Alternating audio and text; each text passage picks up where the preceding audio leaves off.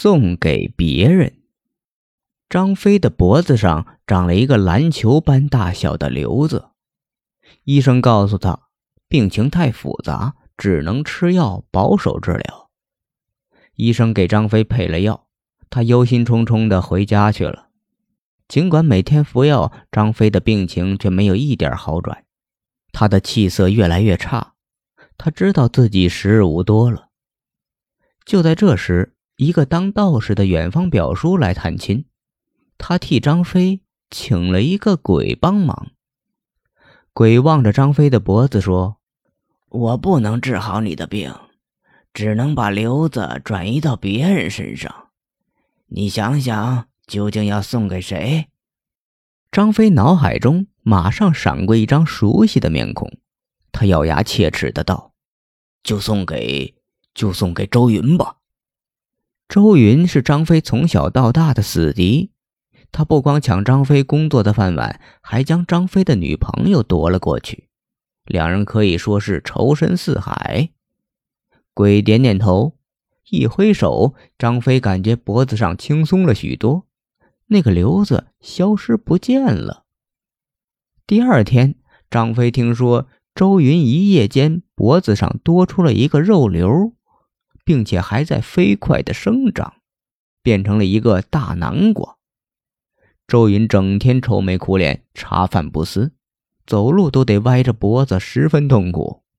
张飞高兴坏了，他满心欢喜地等待对方的死讯。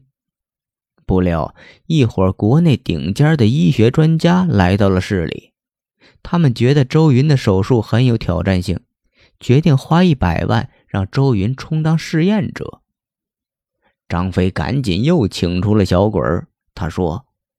你还是让那个瘤子回到我身上吧。我想通了，不就是与病魔做斗争吗？我完全扛得住。鬼又念起了咒语，肉瘤瞬间又回到张飞脖子上。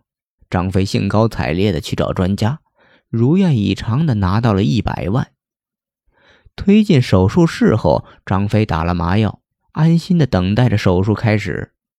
忽然。一个医生推着担架走了进来，担架上的白布掉落，下面盖着的居然是一具无头尸体。张飞的心没来由的一跳，惴惴不安的问：“你们把这具无头尸体推进来干嘛？”一个老迈的专家说道：“啊，很抱歉，你的病情比我们想象的要严重，开刀已经不能解决问题了。”另一个专家接口道。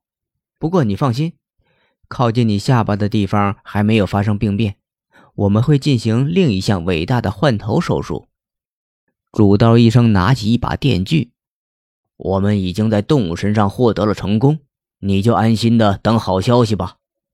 张飞露出惊恐的目光，电锯挥了下去，干脆利落的把他的脑袋锯了下来。